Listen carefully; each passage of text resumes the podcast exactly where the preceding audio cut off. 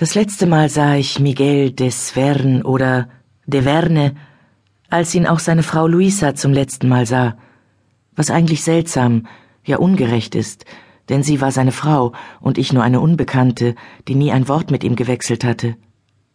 Selbst wie er hieß, wusste ich nicht.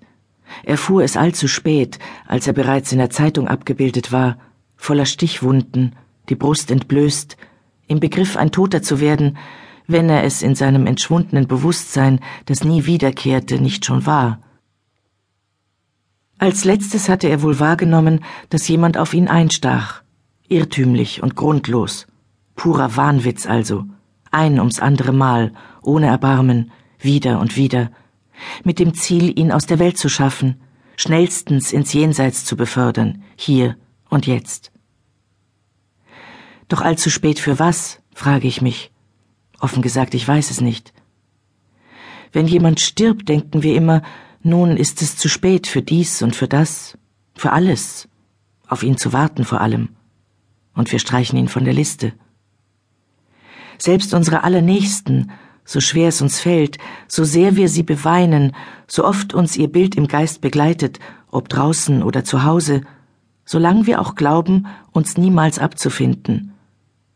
Aber von Anfang an von dem Augenblick, da sie uns sterben, wissen wir, dass wir nicht mehr mit ihnen rechnen dürfen, nicht für die kleinste Kleinigkeit, einen banalen Anruf, eine dumme Frage, habe ich den Autoschlüssel liegen lassen? Wann sind die Kinder heute aus dem Haus? Für nichts, rein gar nichts.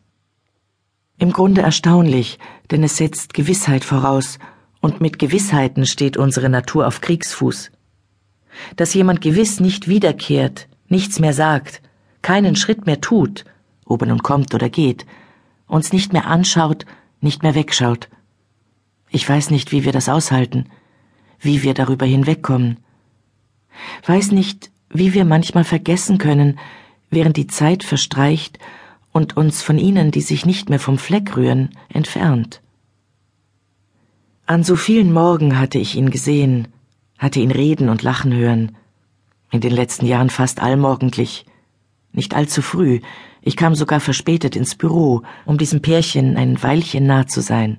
Nicht ihm, wohlgemerkt, sondern beiden. Beide wirkten sie beruhigend auf mich, machten mich froh, bevor ich den Arbeitstag begann. Sie wurden mir fast zur Notwendigkeit. Nein, das Wort taugt nicht für das, was uns Freude und Ruhe schenkt. Zu einem Aberglauben vielleicht. Doch auch das trifft es nicht, ich erwartete keinen Unglückstag, wenn ich nicht mit ihnen frühstückte, separat, versteht sich. Ich begann den Tag nur weniger heiter, weniger optimistisch, wenn ich auf ihren Anblick verzichten musste, der für mich eine heile Welt bedeutete, eine harmonische, wenn man so will. Nun gut, ein winziges Stück Welt, das nur wenige sahen, wie bei jedem Bruchstück, jedem Leben, so öffentlich und vor aller Augen es auch stattfinden mag. Ungern vergrub ich mich für so viele Stunden, ohne sie gesehen, sie beobachtet zu haben. Nicht heimlich, doch diskret, denn um nichts auf der Welt hätte ich ihnen lästig fallen oder sie stören wollen. Sie zu vertreiben, hätte ich mir nie verziehen, es wäre zu meinem eigenen Schaden gewesen. Es machte mich froh, dieselbe Luft zu atmen oder, wenn auch unbeachtet, Teil ihres morgendlichen Panoramas zu sein, bevor die beiden sich bis zur nächsten Mahlzeit, vermutlich dem Abendessen, trennten. An so vielen Tagen. An jenem letzten, an dem seine Frau und ich ihn sahen, gab es für sie kein gemeinsames Abendessen mehr. Nicht einmal ein Mittagessen.